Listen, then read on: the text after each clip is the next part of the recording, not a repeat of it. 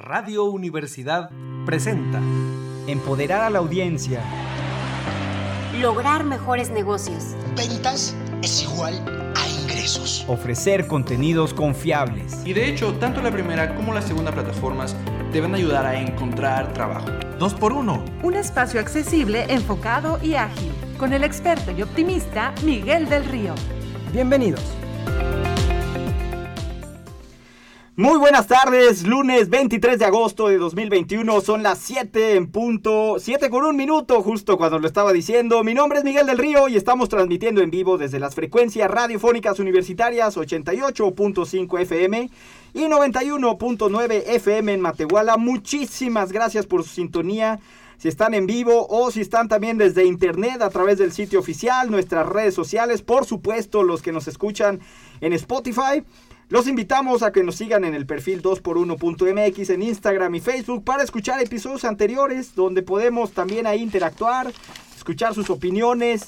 Y bueno, pues bienvenidos a 2x1, un espacio dedicado a actualizar, inspirar y educar en temas empresariales. Así que demos inicio a nuestro programa el día de hoy. Comencemos con la sección de las imperdibles de esta semana. Las imperdibles. Análisis de lo más relevante de la semana. Una discusión detrás de cámaras de los temas de mayor interés. Marketing y campañas. Comunicación y branding.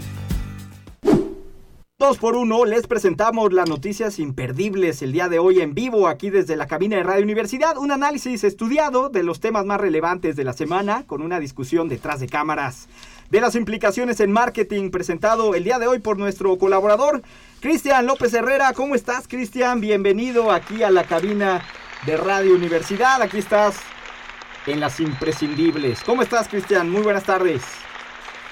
¿Qué tal? Buenas tardes, eh, gente chula, gente preciosa de dos por uno. Espero que se encuentren pues muy bien.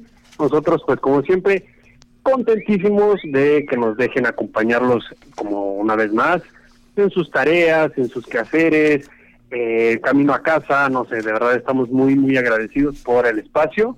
Y pues bueno, Miguel, muy contentos también porque la semana pasada la Universidad Autónoma de San Luis Potosí ya tiene cuenta oficial de TikTok, entonces... ¿En pues, serio? para que, sí, para darles eh, aquí el, el, el espacio, ¿no? Para que también vaya gente y lo siga y se pueda dar cuenta de, del tipo de contenido que va a estar subiendo ahí la máxima casa de estudios acá de San Luis Potosí para el mundo. Muy bien, un saludo a nuestros compañeros ahí de diseño y de imagen que ahí deben de estar, un saludo para ellos y bueno, pues más redes sociales que administrar, pero bueno, felicidades.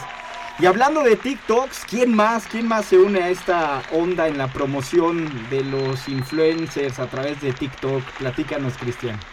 Chan, chan, chan. No, pues ya sabes, ¿no? Como es de esperarse estas alianzas cada vez un poquito más, eh, digamos que para nosotros extrañas a la vez, pero pues que tienen eh, un, un, motivo y una razón de ser. Uh -huh. Y esta vez se trata de Liverpool, que esta tienda departamental ha contratado a un TikToker y ahora pues las marcas están anunciando de esta manera y pues bueno, ya ya esta marca que acabo de mencionar uh -huh. ya dejó de usar el, el medio así tal cual como se eh, anunciaba anteriormente y pues es a través de esta activación con la que busca pues darse a sobresalir a, a destacar en el mercado y pues hasta ahorita por cómo la, la, audiencia ha reaccionado pues todo indica que, que va bien. Y es que pues ya sabes que, que las marcas ahorita están en constante evolución en cuanto a creatividad también se refiere.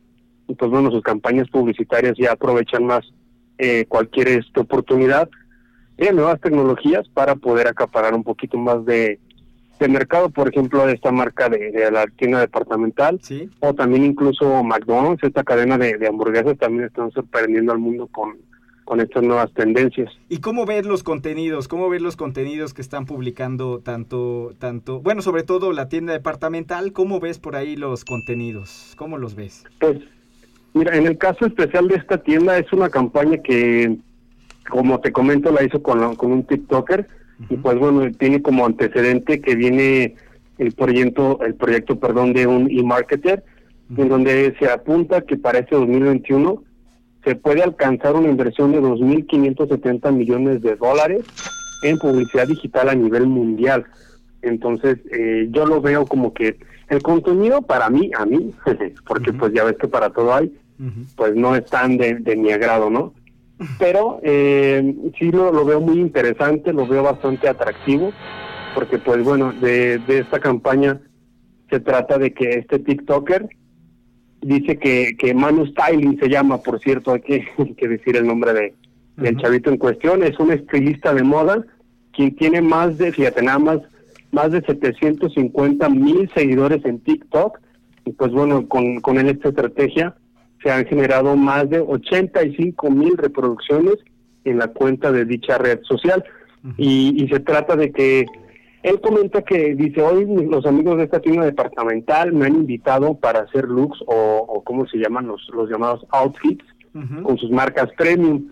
Entonces, este estilista se ayudó de una modelo y empieza a mostrar este eh, los outfits diferentes que armó en los pasillos de la tienda. Oh, muy bien. Muy bien, pues sí, ¿Qué sí se presta, se presta muchísimo la, la, la, eh, la- se presta muchísimo la, la, la plataforma para ese tipo de contenido. Yo pensaría que estaría interesante. Aquí invitamos a nuestra audiencia de Radio Universidad. A ver, ¿ustedes qué opinan? ¿No? ¿Quién sería el segmento de mercado si esto fuera un examen? ¿No? ¿Quién sería por ahí el segmento de mercado al cual va dirigido esta campaña? Esta campaña, estos contenidos, pero sobre todo estas, este objetivo comercial que tiene por ahí la tienda, ¿no? ¿Quién, ¿Quiénes serían los que tratan de activar con el contenido? Y bueno, ya nos mencionas quién es por ahí la, la persona que está ahí como influencer, TikToker ahí al Ujú. centro. Muy bien. ¿Y qué más? ¿Qué más podemos ahí saber más sobre, sobre esto? Pues mira, esta, este patrocinio, porque ya es como tal cual un patrocinio, pues nos marca como ya un antes y un después de esta red social y de la manera en que las marcas incluso antes veían como las redes sociales tal vez una extensión un poquitito más allá de, de su alcance de promoción y ahorita ya como la están abarcando de eh, de manera más completa y pues mira por ejemplo también está una estrategia creativa Sí. esto fue en Ámsterdam ¿eh? Eh, lo, lo mencionamos así también rapidito ¿Sí? y pues bueno, marcas como la que te comentaba de hace el inicio de esta cadena importante de hamburguesas, Ajá. Eh, esta cadena tuvo que convertir un billboard en un punto para la entrega de sus famosos McFlurries. Eh, pues claro. está, sí está bastante buena esta acción porque tuvo igual en, en la ciudad de Ámsterdam y fue una respuesta ante el calor que se registraba precisamente en la ciudad. Pero esta activación eh, del billboard, los helados solo podían abrirse para tomarlos cuando la temperatura de ahí de, esa zona superara los 38.7 grados centígrados. Muy interesante. Entonces, pues sí, esto marca más aún todavía la experiencia para llevarse a cabo como Está eh, ya están interesante. Sí, Muy, sí, muy sí. Entonces, pues ahí este también está ese datazo así rapidito lo, lo pasamos. Miguel. Oye, ¿y con qué cerramos el día de hoy? ¿Qué, ¿Cuál sería la otra imperdible por ahí? Pues se trata de una campaña de promoción de Pepsi que para los nostálgicos aquí que ya tienen este pues ya sus añitos también el Pepsi Challenge todos sabemos que pues bueno nosotros que nos dedicamos al merca- a la mercadotecnia eh, nos, nos acordamos del Pepsi Challenge o el reto Pepsi acá en, en los países hispanos pues así se le, se le conoció. Y pues bueno, esto se dio a principios de la década de los ochentas y este reto pues permitió a, a Pepsi ganar mucho market share en el mercado de las llamadas eh, bebidas carbonatadas. Entonces, eh, de acuerdo con el Beverage Digest, en, en 2020 el mar- market share de la bebida Coca-Cola, ya sabes, la bebida más fuerte en este mercado, fue de, fíjate, nada más 44.9%, mientras que la de la competencia de esta marca que estamos hablando fue de 25.9% en Estados Unidos. Sí, Sie- Entonces, siempre ha sido su de estrategia, ¿eh? De hecho, todos los que Sí. nos escuchan el día de hoy, la estrategia del segundo lugar ahí en la literatura la conocemos con Pepsi sobre todo, ¿no? Es no necesariamente ser segundo es malo, es todo una hay un caso Ujú. en cuestión de literatura. Así es, y pues bueno, en esta conocida guerra de las colas, catapultó con 10 puntos porcentuales a esta marca de la de la esferita con la marca, la franjita blanca, azul y roja, y pues bueno, se, se encontraba en los en los 70 con un 20%, y ya al finalizar esta década de los 80 pues esta marca ya tenía más del 30% del market share. Pero pues obviamente pues no lo alcanzó, ¿no? Aún pero así- sus estrategias así innovadoras la colocaron en el ojo del consumidor. Totalmente, fue todo un éxito en su momento. Y luego tenemos un nuevo Pepsi Challenge, entonces tenemos un nuevo reto. Así es, esta nueva promoción de Pepsi emula al pasado Pepsi Challenge y la vuelve a colocar en la conversación por lo menos en Estados Unidos. Esta con el lanzamiento de diferentes tipos de bebidas bajas en calorías, eh, pues la competencia lanzó una campaña con promoción publicitaria para la versión cero, con su sabor, eh, nombrándolo como el mejor sabor de todos los tiempos.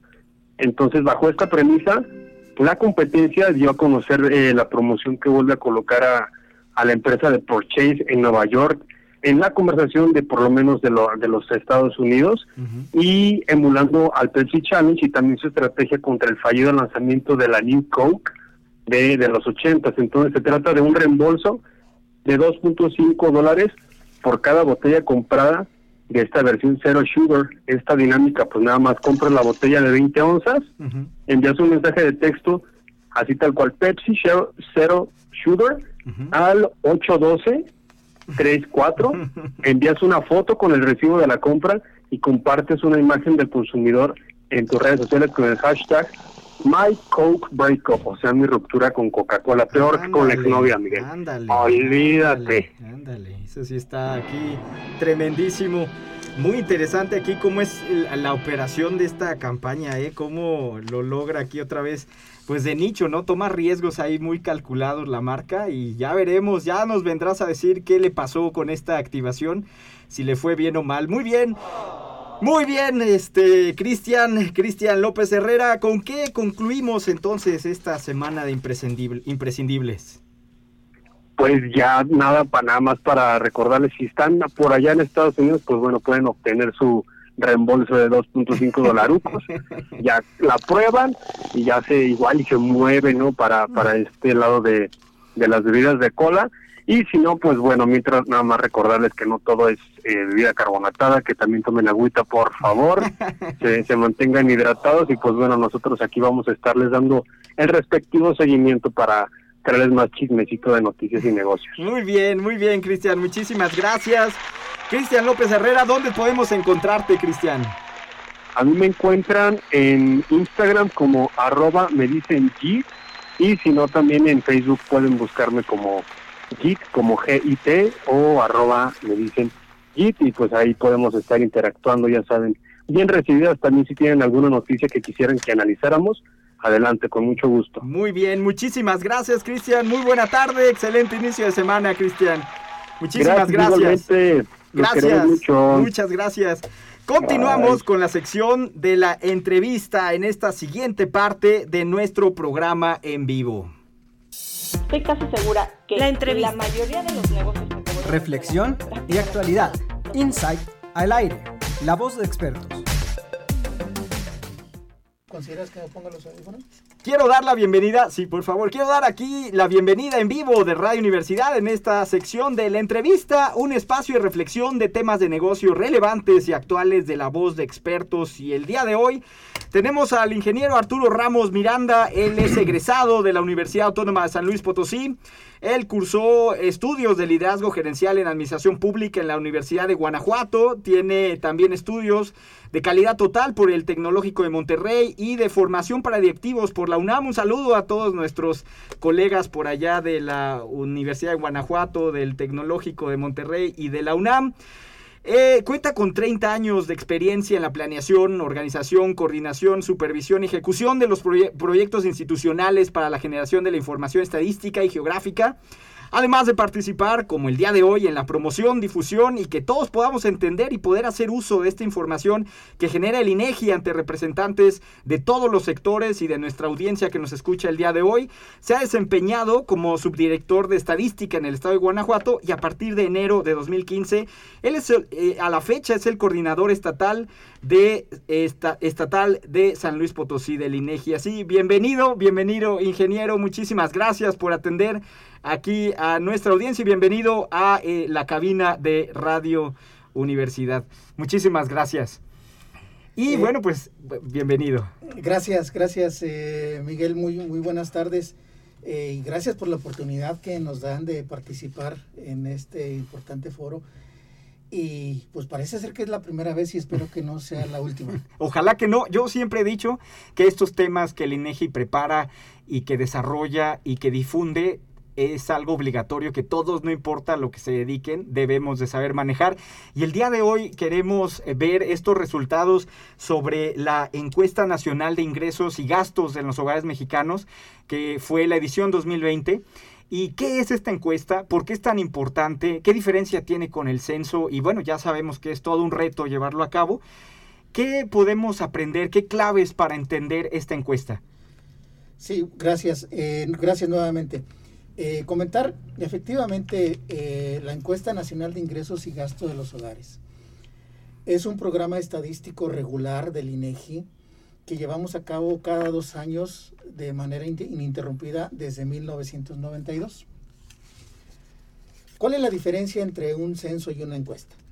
Mira, en el censo de población y vivienda, por ejemplo, eh, visitamos todas y cada una de las viviendas en el país, pero la cantidad de preguntas eh, que aplicamos, eh, 35, 33 preguntas, es lo máximo que podemos aplicar en un cuestionario básico en donde visitamos todas las viviendas. Y, en, e, y ahí eh, abordamos prácticamente los temas generales de la parte de las personas y de las viviendas. A partir de ahí entonces surge la necesidad de identificar eh, y valorar, estudiar diferentes temáticas. Entonces el INEGI tiene un programa permanente de encuestas. Tenemos una encuesta continua y permanente para ocupación y empleo. Eh, y tenemos encuestas de, de diferentes eh, temáticas. En este caso, de la encuesta de ingreso y gasto en los hogares, estamos hablando que es una encuesta que considera la aplicación de seis instrumentos de captación en la vivienda. Las viviendas que seleccionamos, obviamente bajo un bajo características técnicas de, muestreo, y, técnicas y metodológicas de muestreo. Cada una de las viviendas que seleccionamos, en este caso a nivel nacional, fueron 105 mil eh, eh, viviendas y a nivel estatal fueron un poquito más de 3 mil. En las viviendas en las que aplicamos los cuestionarios fueron seis diferentes instrumentos de captación. Y esto lo hicimos durante siete días consecutivos de nuestro entrevistador o entrevistadora en la vivienda.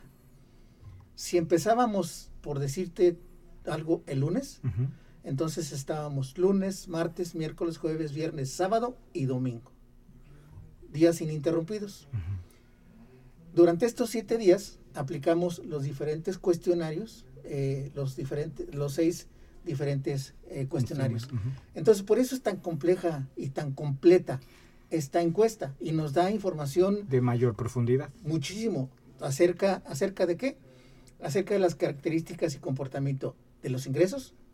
Y de los egresos. De los gastos. Pero también nos da información sobre las características sociodemográficas de los integrantes del lugar y las viviendas que habitan. ¿sí? Entonces, por eso la, la complejidad que se da y más en el 2020. Exactamente, ya, ya de por sí es un, es un ejercicio de cierta complejidad, eh, pero aún así toma una fotografía en ese levantamiento de información justo a finales de 2020 sería, a, a, mediados de 2020. Agosto a noviembre de 2020. De agosto a noviembre de 2020, que fue justo un momento crítico en cuestión de la pandemia. Podríamos decir que podría ser una interpretación de una fotografía la pandemia y el impacto en los hogares? Así es, así es. Eh, eh, el levantamiento de la NIC 2020 tuvo esa particularidad. Lo hicimos en tiempo de la pandemia. Eh, esto esto lleva al INEGI, primero, a establecer mecanismos de protección y prevención con sus propios trabajadores. Por supuesto. Y a la vez darle seguridad a nuestros informantes. ¿Qué sucedió, ¿Qué sucedió al inicio de la pandemia? ¿Qué sucedió en el 2020? Ya dimos cuenta en el 2020 el, el, Producto Interno Bruto tuvo una caída del 8.5% a nivel nacional. Y que en los momentos más críticos de la pandemia, de los meses de abril, mayo y junio, salieron del mercado laboral y de la, y de, eh, eh, de la ocupación más de 12 millones de personas. Obviamente que estas, esta situación impacta, incide directamente en los ingresos y gastos de los hogares. Entonces, cuando hacemos la encuesta nacional de ingreso-gasto en los hogares, esta información, esta encuesta nos permite identificar la profundidad de la afectación que tuvieron las viviendas. Vamos a empezar por esa parte, en cuestión de ingresos. Yo, de verdad, esta encuesta, por si aquí nuestra audiencia de Radio Universidad no, la ha, no ha tenido la oportunidad de revisarla, de verdad es bastante información. Entonces, ya aquí necesitamos volver a invitar aquí, aquí a nuestro coordinador del INEGI porque de verdad no va a dar para mucho. Entonces, esa debe ser la expectativa real aquí para la visita de Arturo Ramos el día de hoy. Pero eh, hablemos primero de los ingresos. Eh, ¿Cómo se comportaron los ingresos? para empezar, ¿cuánto es un ingreso en un hogar en México? ¿Cuánto estaría en, el caso de San Luis Potosí? ¿Qué, ¿Qué, podemos rescatar en la parte de ingresos?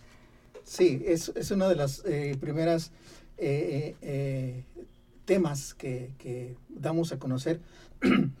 el, el, ingreso promedio trimestral corriente de los hogares en, en México eh, fue de 50.309 pesos. Es el ingreso trimestral promedio en los hogares en México a nivel nacional. Que eso sería ya a nivel mensual para nuestra audiencia que está viendo el fin de la quincena la próxima semana, sería más o menos unos 17, 16.769 pesos de todo un hogar. ¿Cuántas personas en promedio conformarían un hogar? Yo sé que debe haber diferentes niveles, ¿verdad?, de análisis en cuestión de los eh, de mayor ingreso, menor ingreso, pero más o menos en promedio, ¿cuántas personas están en un hogar? El, promedio de, de, hogares, eh, de personas en los hogares es de 3.5. 3.5. Más, más, o menos. Ahora, para el caso de San Luis Potosí, eh, el ingreso promedio trimestral fue de 47.819 pesos. Muy bien, aquí para nuestra audiencia, eso sería al mes mil pesos menos, 15.939 menos, o sea, serían alrededor de mil pesos menos que el promedio nacional mensual. Y, y eso, ¿qué análisis le podemos hacer en cuestión San Luis Potosí dentro de este panorama nacional, Arturo Ramos, coordinador de, de Estatal de San Luis Potosí, el INEGI? primero, primero eh, es importante, digo, en el entorno nacional, eh, es importante eh, señalar que la, la, en los cuáles fueron los estados que mayor mayores ingresos tienen en, esta encuesta Nuevo León con 72.931 eh, pesos y Baja California con 67.821 en contraparte, ¿cuáles son los estados que menores ingresos reporta la población? Chiapas, eh, Chiapas y Guerrero, Chiapas con 32.516 y Guerrero con 29.168. Muy bien, pues estamos en medio, más o menos. Estamos más o menos en medio. Así es. Nuevo León prácticamente nos duplica en San Luis Potosí, pero sí Chiapas unos alrededor de 10.800 pesos al mes por hogar, eh, a diferencia de los 15.000 en, en San Luis Potosí, es de 1.900. Sí hay una diferencia bastante considerable. Obviamente esto obedece a las características económicas y sociales que existen en cada uno de los 32 estados. México es un país diverso con 32 diferentes realidades. Incluso en cuestión económica. Antes de irnos a un corte, me quedan dos minutos antes de ir a un corte, pero sí quisiera que aprovechar muchísimo que está usted el día de hoy. A ver, y si esto, este nivel de ingresos comparado con la última ENIC, ¿cómo se movió? ¿Subió? ¿Disminuyó? ¿Se quedó igual? ¿Más o menos dentro del mismo rango? Comparando la encuesta nacional de ingresos en los hogares en la última versión que debe haber sido 2018, 2017. 2018. 2018 con 2020, ¿qué podemos concluir en cuestión de los ingresos? ¿Se cae, sube, se queda en el mismo rango? Eh, bueno, va, tú me dices eh, en dónde le cortamos porque este es un, tema también pues muy, muy eh, importante. si, si quieren nos da un preview, nos vamos a corte, así como un adelanto para dejarnos al borde del asiento y vamos a un corte y regresamos para ver esta parte de conclusión y los gastos. Claro, el, el ingreso promedio trimestral de la ENIC 2020 disminuyó a nivel nacional en 5.8%. Muy bien. Y para el estado de San Luis Potosí disminuyó en un 4%. 4%. Pues entonces ahí ahorita nos dice qué significa esa clave. Parecería que no nos fue tan mal en comparación con el promedio, pero ya lo, ya lo concluiremos después del, del, del, del corte comercial. Arturo Ramos Miranda, coordinador estatal San Luis Potosí. Aquí nos quedamos en esta parte de la conversación. Son las 7 con 26 minutos de la tarde. Y le agradecemos la sintonía al programa 2x1 aquí en Radio Universidad. Vamos a una pausa, regresamos con esta segunda parte con nuestro invitado el día de hoy, el ingeniero Arturo Ramos, coordinador del INEGI en vivo en Radio Universidad. Estamos de regreso en 2x1, son las 7 con 30 minutos. Continuamos con nuestro invitado en esta segunda parte de nuestro programa en vivo, el ingeniero Arturo Ramos Miranda, coordinador estatal de San Luis Potosí. Miren, de verdad que queremos darnos prisa. Recuerden que pueden hacer llegar sus temáticas y nuestra información a nuestra información de contacto a través de las redes sociales o a los teléfonos en cabina. Eh, tenemos muchísimos temas, así que Arturo Ramos Miranda, coordinador estatal de San Luis Potosí, el INEGI. ¿Qué concluimos entonces con los ingresos? La verdad que sí, entonces podríamos pensar que no nos fue tan 1% tan mal en San Luis Potosí en comparación con la caída en ingresos del 5% nacional debido a, eh, eh, de- a estos datos en, del 2020. Eh, efectivamente, te- y te decía, aquí es en donde se identifica la profundidad del efecto que tuvo la, la- que tuvo la pandemia y que, bueno, seguramente sigue teniendo. Disminución del 5.8% a nivel nacional eh, de los ingresos trimestrales y del 4% a nivel estatal. Ahora, es importante, eh, eh, muy, muy rapiditamente, eh, en cuestión de los ingresos los analizamos por deciles, es decir, agrupamos por, por deciles. Y entonces vamos viendo cómo se comporta el primer decil, que es el de, lo- de la población que tiene menos ingresos, y así sucesivamente hasta llegar al decil número 10, que es la población que tiene mayor cantidad de ingresos. Entonces, a nivel nacional, aquí hay una situación muy importante. A nivel nacional, en el decil 1 no tuvo una disminución de ingresos. Tú, es más, creció los ingresos del 1.3%. ¿Y esos otra vez son los que serían hasta abajo en niveles de ingresos? Así es. Sí, los que tienen menos ingresos. ¿Qué es ¿Cómo lo que explicar? sucede? ¿Cómo explicar ¿Qué es eso? lo que sucede aquí? Que la mayor, que, que aquí en este grupo de población, eh, eh, su composición del ingreso total está muy marcado por las transferencias Del extranjero. del extranjero Muy y los apoyos y los apoyos eh, de los programas sociales. Muy bien. Entonces eso hace que al ser un, al ser al tener una mayor participación Que no es una actividad económica de transformación, servicios. así es entonces es por eso que eh, eh, el- no tienen una repercusión tan fuerte a nivel nacional caso contrario eh, el decil número 10 tuvo un decremento del 9.2%. Tremendo. Tremendo. Que ahí veríamos entonces cómo es su participación económica también, ¿no? Ese Así es. impacto que se tuvo. Así es. Ahora, para el Estado, también aquí hay otra situación que en el Estado sí se identifica un decremento en los ingresos del decil que tiene, que tiene los menores, que se identifica un decremento del 2.5. Pero sí se observa también un decremento mayor en el decil 10, que es del 7.0%. ¿sí? Entonces, es- importante cuando analizamos a, este, a esta desagregación de los deciles, es muy, muy importante hacer esta, este análisis respecto de los ingresos. Nos da muchas lecturas ahí. Vamos ahora a los egresos en estos minutos que nos quedan.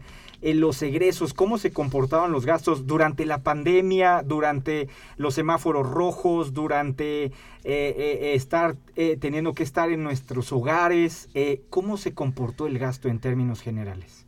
El gasto, así el gasto total trimestral que capta a la ENIG a nivel a nivel nacional es, eh, es de perdón de 39.411 pesos que son 29.910 monetarios y 9.510 no monetarios. Vamos a centrarnos en la parte de los monetarios. Y a nivel, a nivel estatal, el gasto eh, eh, para San Luis Potosí es de 37.061, 28.682 monetario y 8.379 no monetario. Un poquito Pero- menos. Pero más allá de eso. ¿en qué gastan? Y eso prácticamente lo vamos a dejar aquí de inquietud para, para los radioescuchas y sobre todo para las personas que se dedican a esta parte o de la investigación o del planteamiento de el desarrollo de nuevos mercados. Claro. Esta situación de la pandemia vino a reconfigurar el gasto que tenemos en, las, en los hogares. Como tengo menos gastos, tuve que disminuir. ¿En qué tuve que disminuir? Transporte. En transporte y comunicaciones. ajá.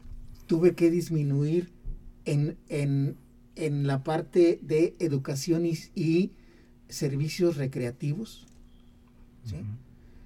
¿En dónde no pude disminuir? En los alimentos.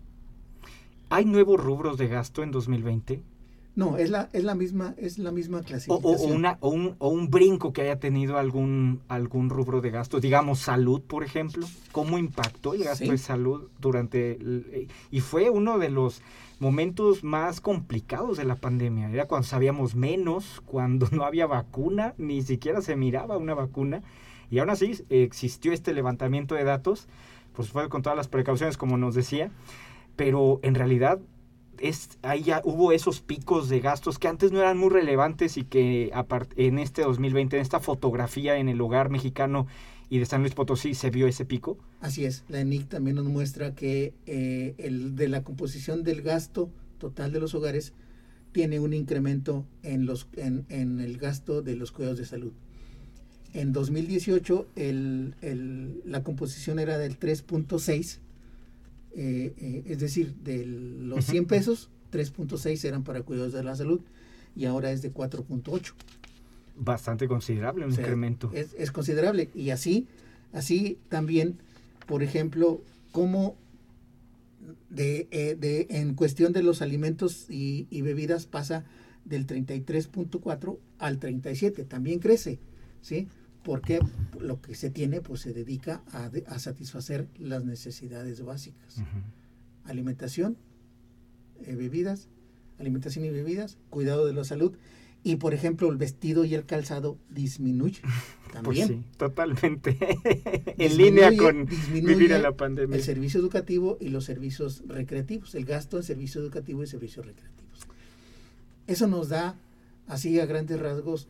¿Y San Luis Potosí está sobre esa misma línea? la- ¿Sobre esa San misma Luis línea? Potosí tiene ese mismo comportamiento. No, nos quedan tres minutos antes de, de- de terminar esta sección. La verdad es que da para muchísimo. Eh, yo aquí, aquí a nuestra audiencia le comentaba aquí al ingeniero Arturo Ramos, coordinador estatal de San Luis Potosí. De verdad que deberíamos hacer un, un programa solamente sobre ingresos, otro sobre contenidos nada más, porque da para mucho. Y otro más como las claves para entender eh, e interpretar esta, toda esta serie de información. La verdad es que es muchísima profundidad. Y en ese sentido, San Luis Potosí, ¿cómo se comporta? ¿Qué, claves podemos tener eh, antes de terminar eh, sobre estos resultados? ¿Qué, qué le brinca a usted, coordinador estatal de San Luis Potosí, estos resultados de esta encuesta? Bueno, los resultados nos muestran, como igualmente a nivel nacional, el impacto, el impacto de la pandemia, es decir, una reducción en el nivel de los ingresos. En el caso de San Luis hay una reducción en el nivel de los ingresos en todos los deciles. Hay una recomposición en el gasto, es decir, el ingreso, el ingreso que llega se gasta ahora ya de manera diferente. Se da prioridad a la alimentación, se da prioridad a, los cuidados de la salud, en un segundo término eh, vestido, eh, eh, y en prácticamente en el último término es los servicios, los gastos en los servicios recreativos. Aquí también es muy importante comentar que existe una marcada diferenciación entre el comportamiento de los ámbitos urbano y rural. La población más afectada, la población que resultó más afectada en cuestión de la disminución de los ingresos en- para San Luis Potosí fue en el ámbito urbano que en el ámbito rural. ¿sí? O sea, eso, eso también eh, va de la mano de la, de la naturaleza de La las actividades económicas que se realizan. ¿sí? Mientras que la actividad del sector primario prácticamente no tuvo afectación, las actividades del sector secundario y del sector terciario, que, es en- que se concentra en las ciudades grandes y en este caso la zona metropolitana, pues tuvo una mayor afectación. Ingeniero Arturo, a ver, lo voy a comprometer, nos queda un poquito de tiempo, pero sí quisiera aquí comprometerlo un poquito en, en su visión que nos puede compartir aquí en Radio Universidad. Sigue la siguiente encuesta en dos años. ¿Qué podríamos esperar después de esta? Este fue algo histórico, se va a seguir estudiando estos datos, se van a seguir estudiando por mucho tiempo, pero ¿qué considera usted que eh, dentro de dos años podamos encontrar? No, no, no quiero que vaya a quedar mal ni nada, pero ¿qué, ¿cómo lo ve? ¿Qué percibe? ¿Qué, qué se va a quedar? ¿Va, ¿Qué va a continuar? ¿Qué tendencias cree usted que, que continúen en su experiencia? ¿Cuáles fueron solo durante la pandemia? ¿Qué sí aprendimos en los hogares? ¿Cómo lo ve en dos años que sea otra vez la encuesta? ¿Qué, qué podría esperar como hipótesis, no como una afirmación, como una hipótesis? Obviamente que esto lo podemos ver desde el comportamiento del Producto Interno Bruto. El Producto Interno Bruto tiene una disminución y un incremento en, una, en forma de V. ¿sí? Es decir, baja y sube. ¿sí? Eh, baja profundamente de hasta un 8.5, eh, como fue a nivel nacional, y ahorita ya andamos cerca, cerca de cómo estábamos en el, en el- Antes de la pandemia. Antes de la pandemia. ¿sí? Entonces, seguramente que esto se va a componer. Pero lo que yo creo, eh, lo, lo que yo sí creo es que en los hogares se va a tomar mayor conciencia sobre el destino de los ingresos, es decir, el gasto, en lo cual como que nos va a concientizar sobre realmente la importancia que tienen los gastos y, y se va a tener una reconfiguración de los gastos eh, en cada uno de los hogares. Totalmente, estoy de eh, Bueno, más vale, ¿verdad? Yo creo que es lo que todos esperamos, que, de estos aprendamos algo. Muchísimas gracias. ¿Cómo podemos contactar y saber más sobre esta información? Bueno, yo si quiera, bueno, eh, obviamente en nuestra página de internet, este, en INEGI, www.inegi.org.mx, y pues comentar, aprovechar que comen- te- tenemos actividad permanente. Eh, ahorita tenemos en puerta una encuesta sobre la disponibilidad y uso de las tecnologías de la información. Vamos a iniciar también próximamente una encuesta sobre la, la naturaleza de las eh, relaciones en las parejas, las relaciones eh, en las parejas y que trata un poquito más allá la parte de la violencia en contra de la mujer. en Tenemos que invitarlo otra ámbitos. vez. Vamos a hacer ese levantamiento y estaremos dando a conocer los resultados el próximo año. Pues ojalá aquí, aquí estemos todavía para que usted nos pueda platicar todo, todo, todo sobre estos, estos. Siempre tiene muchísima información el INEGI. Los invitamos que lo sigan. Muchísimas gracias. Ingeniero Arturo Ramos Miranda, coordinador estatal de San Luis Potosí del INEGI. Eh, eh, en este espacio nos mantiene actualizados, así que bueno, pues vamos a pasar a nuestra siguiente sección de la colaboración en este último tramo de nuestro eh, programa en vivo del día de hoy. La colaboración. Les voy a mirar lo que ustedes vieron. Opinión e inteligencia. En vivo. Tu voz y tus temas en sintonía. Muy buenas tardes, quiero dar la bienvenida aquí a la cabina de Radio Universidad a nuestro colaborador en esta sección, eh, un espacio de reflexión, muchas gracias y análisis empresarial, Isaac Cuevas, bienvenido, bienvenido aquí a la cabina de Radio Universidad, ¿cómo estás Isaac? Bienvenido. Hola, hola ¿Cómo- Miguel. cómo- Eh, cómo te va? Muy contento de estar otra vez aquí. Oye, vaya tema que traemos el día de hoy, vaya, vaya tema que traemos el día de hoy con las fortunas más grandes de las eh, mujeres en esta lista Forbes, este conteo de cada año. Hay sorpresas, hay unas que se mantienen.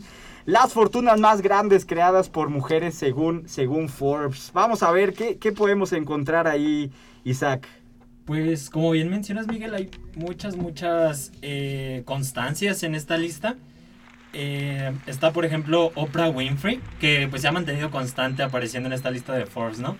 Eh, su fortuna ya asciende a 2.7 billones de dólares. Ándale. Ya, a, a ver, antes de ahí, habría que invitar a la audiencia que saque su calculadora a ver si le sale, a ver si le sale A ver si con el aguinaldo, con la prima vacacional, con todo nos ajusta, ¿no? Para ser como Oprah Winfrey. Oprah Winfrey. Oye, y aquí, aquí es importante recordarle a nuestra audiencia que eh, estas este conteo que hace Forbes, su metodología es sobre los ingresos, no es sobre sus ganancias, ya lo que trae ahí ya listo para gastar, es lo que, lo que generaron de ingresos durante ese periodo del año. Entonces, también para que no piensen que ahí lo trae de morralla eh, estas, estas mujeres creadoras de, de fortuna. Entonces dices, 2.7 mil millones de dólares fue tan solo lo de un año, ¿eh? ¿Quién sabe qué más tenga por Sí, ahí? exacto. ¿Y de dónde sale este dinero, Isa? Cuéntanos Sí, todo el eso es lo, interesante, ¿no? De que todos conocemos a Oprah Winfrey por los programas de televisión. Ajá. Eh, pero también por ahí tiene alguna venta de acciones a Discovery porque asciende a 35 millones de dólares. Y algo que le generó mucho, mucho engagement este año fue la entrevista precisamente que tuvo con el príncipe Harry y con Meghan Markle, que recibió más de 70 millones de dólares solo por, por esa entrevista, ¿no? De hecho, creo que si no, si no mal recuerdo, tiene por ahí muchos ingresos este año Oprah Winfrey precisamente por el trato que hizo con Apple TV para desarrollar contenidos, ¿no? Correcto, también. sí, Algo sí. similar que ya había pasado con Michelle Obama en algún año anterior con Netflix, ahora Oprah Winfrey con Apple TV. No estoy seguro, pero creo que son como programas como, como precisamente como ese, ¿no? Como documentales, como entrevistas, Exacto, si no sí, me sí. equivoco, ¿no? Sí, es el mismo formato de la entrevista que tuvo con el príncipe Harry y Meghan Markle, que son temas bastante controversiales y que ya se está expandiendo, ¿no? No solo con temas de Estados Unidos, sino de el resto del mundo. Y bueno, finalmente, a ver, no sé tú qué dices, pero Oprah Winfrey no es como la gran sorpresa. Ella cada año le cae ahí alguna nueva oferta y de verdad que pues, pues ahí se mantiene, ¿no? Sí, correcto, súper consolidada y como decíamos al principio, muy constante en estas listas. Muy bien. ¿Quién más? ¿Qui- qui- quién más está por aquí en nuestra lista? Tenemos a, a Dolly Parton también, eh, una cantante country que todo el mundo conoce, ¿no? Nuestra tía. a ver, vamos a ver. Y, y Dolly Parton, eh, pues a ver, platícanos ella cuánto generó. 350 millones nada más, eso yo creo que sí nos alcanza, ¿no? 350 millones, pues yo creo que de los del turista nomás, ¿no? De los del juego de mesa, porque... La fuente de, de los ingresos de Dolly Parton pues proviene principalmente obvio de la música, pero también tiene bastantes inversiones y recordemos que tiene su propio parque de diversiones, ¿no? Que se llama Dol- Dollywood. No es cierto, yo no sabía eso. ¿Es en serio? ¿Tiene su Sí, propio es en parque? serio, sí, sí. No sabía eso, mira la Dolly tan buena onda que se ve, ¿verdad? Claro, claro. Y sacó su primer álbum navideño después de tantos años. Todos los artistas tienen un álbum navideño, menos ella hasta este, este 2020. ¿Y qué más? ¿Qué más fueron sus ingresos de, de aquí la, la- la señorita Dolly Parton? También ya está haciendo colaboraciones en Netflix. Las canciones ya forman parte de los temas principales de las producciones que realiza la plataforma de streaming y también muy interesante, ¿no? Ascendió a 350 millones nada más este año. 350 millones de dólares, ¿no? Bueno, para que se den una idea el tamaño de ahí de, de, de, eh, eh, de ingresos. Habría que ver ese parque de diversiones cuánto le genera, ¿verdad? Pero Sí, por ahí googleenlo, estaba súper interesante, muy country el tema, la verdad. muy bien, muy bien. ¿Y ella es la primera vez? que- No, ¿verdad? ¿O sí? ¿Ya había estado? Ya había estado, me parece. Ella es súper pero- consolidada Claro, también, ya en algún momento debe haber estado. ¿Quién más tenemos por aquí en nuestro, en nuestro conteo? Eh, eh, y otra vez, eh, para nuestra audiencia, aquí estamos hablando de esta metodología que es sobre, sobre ingresos. ¿Quién más? ¿Quién más por ahí? Tenemos a la ex supermodelo, Cindy Crawford, Cindy Crawford, muy claro. conocida, 255 millones este año. Casi nada, casi nada. casi nada. Fíjate, y es muy interesante ver, es todo un caso desde los 90, estas chicas eh, modelos, por ahí las, las cuatro más grandes se diversificaron muchísimo. Y yo creo que aquí una de las cosas que podemos aprender, ya nos dirás tú ahorita, Isa, con qué concluimos, pero es la diversificación. La diversificación, completamente. ¿Qué- ¿Con qué se diversificó Cindy Crawford? Con el skincare, yo creo que también aprovechó mucho esta ola de consumo, ¿no? De- en skincare en el mercado. Eh, yo creo que Cindy Crawford es muy aspiracional para, para el mercado al que va dirigido. Yo creo que, que le pegó muy bien a ese mercado y pues sí, tiene una línea de skincare que se llama Meaningful Beauty. Con su nombre. Exacto. ¿La lleva su nombre? Ah, no sabía. Sí, sí. Meaningful Beauty by Cindy Crawford. Es correcto. Muy bien, muy bien, ahí está, ahí está, para que vayan viendo emprendedores. Muy bien, entonces llevamos a Oprah Winfrey, Dolly Parton, Cindy Crawford y tenemos al día de hoy la que fue muy polémica. Sí, sí, súper polémica. ¿Quién es? ¿Quién es? Tú dilo, tú dilo, tú preséntala. La mismísima Rihanna, ¿no? Admiradísima por muchísima gente, inspiración para la música de todo el mundo, pero una sorpresa, ¿no? Muy controversial para, para todos los empresarios del mundo, sobre todo, que no esperaban ver Pero a Rihanna espérame, ¿hay quien no le gustó para nada ver a Rihanna ahí. Quiero, quiero decirte, bueno, tú, tú, eres- tú eres, sabes más de eso, pero tienen esperando un disco de Rihanna. Un saludo a todos los radioescuchas que están tuiteando con odio el día de hoy contra Rihanna, pero... Y dicen, pero ¿cómo? Como no hay tiempo para un disco, pero sí para el maquillaje, ¿no? Claro. ¿Cuánto, cuánto, cuántos millones? ¿Cuántos millones tiene? 1.7 billones. de dólares. 1.7 mil millones. Es ¡Qué correcto, barbaridad! sí, sí. La fuente, pues, la música, pero en muy pequeña parte, ¿no? Yo creo que lo que más le dio esos ingresos fue su línea de, de maquillaje Fenty. Ah, claro, con Louis Vuitton, con esta, este corporativo gigantesco, uno de los, es el más grande, de hecho, de marcas de lujo en el mundo. Y ella entonces colaboró. A ver si voy, si voy, hice mi tarea. A ver, tú me dices si me equivoco, ya no voy a ser el oso. Pero entonces ella colaboró para lanzar una línea de belleza Sí, es maquillaje completamente. con su nombre. Con su nombre. Fenty es el nombre real, pero sí es by Rihanna completamente. By la Rihanna. imagen es ella, todo es sobre ella. Está súper interesante, ¿no? Por ahí tiene muchas buenas críticas, como que está creando ya una imagen más consolidada fuera de la música. Y muchos dicen, te puede no gustar su música, pero tienes que admirarla por la buena negociadora que es, ¿no? Oye, oye, a ver.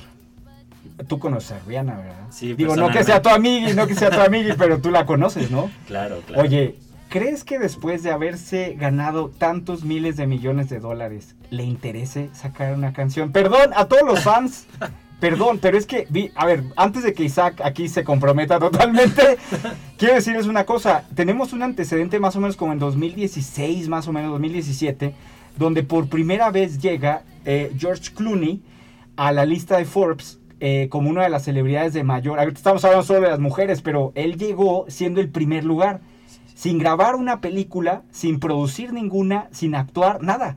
Simplemente por diversificarse con tequilas y bebidas espirituosas.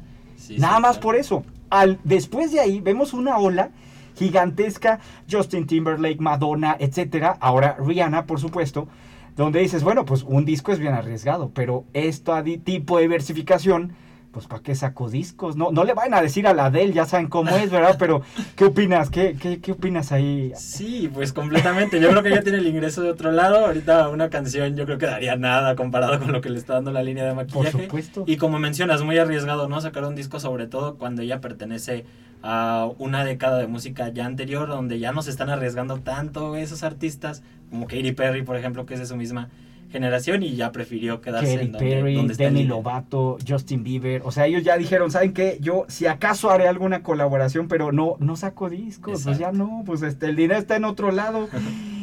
Qué oso. ¿Y qué más? ¿Qué, otro, ¿Qué otra cosa? Bueno, perdón para todos los fans de Rihanna, pero si hablamos de dinero, a ver, yo no sé, Isaac, yo soy de la opinión en que yo no creo que vaya a lanzar un disco pronto.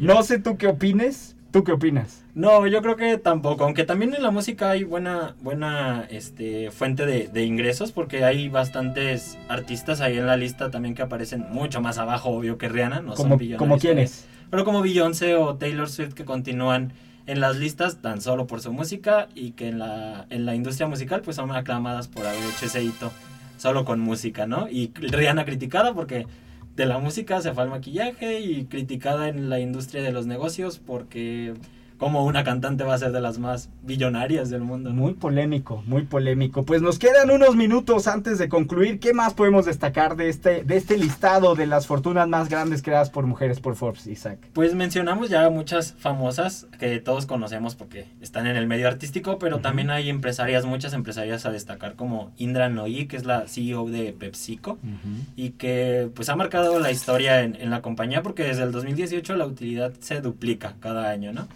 Y pues está introduciendo algunos otros productos más saludables, según ella. ¿Quién más? ¿Quién más? Y Alice Walton, que es la, la, la hija de, de, de Sam Walton Ujú. de en Walmart. Y pues ahí está compitiendo muy fuerte contra Amazon y ¿Quién se hubiera dicho, eh? en, la, en la lista, ¿eh? ¿Quién lo hubiera dicho, eh? Que Amazon iba a competir contra Walmart. Yo Sí, creo que sí, muchos nunca lo vieron venir, ¿eh? Claro. Pero bueno, ahí está ella, ya veremos, ya veremos. ¿Y algunas mexicanas? ¿Qué opinas? ¿Qué Sí, opinas? no aparece como tal en, en la misma lista de las mexicanas, pero Forbes México sacó su lista un poquito más actualizada a mujeres poderosas, no tanto millonarias, sino que más bien eran una influencia. Y ahí podemos ver a Blanca Yudi, que es presidenta de Asuntos Globales de L'Oreal, a Wendy Figueroa, que es directora de la Red Nacional de Refugios, eh, que podemos ver muchos ejemplos como ella de activistas y feministas que aparecen en esta lista. Y bueno, Andrea Mesa, Miss Universo 2020 y muchas, muchas otras más. ¿Ella de dónde es, Andrea Mesa? De Chihuahua. De Chihuahua. Sí, sí. Un saludo ahí a todos los de Chihuahua, cómo no. Pues muy interesante, ¿eh? de verdad aquí vemos que la diversificación es aquí la clave. ¿Con qué concluyes, Isaac? Sí, correcto con eso, que hay que diversificarnos, no hay que quedarnos ahí donde estamos generando muy poquito cuando hay otras fuentes que nos pueden dar más, como el ejemplo de Rihanna, ¿no?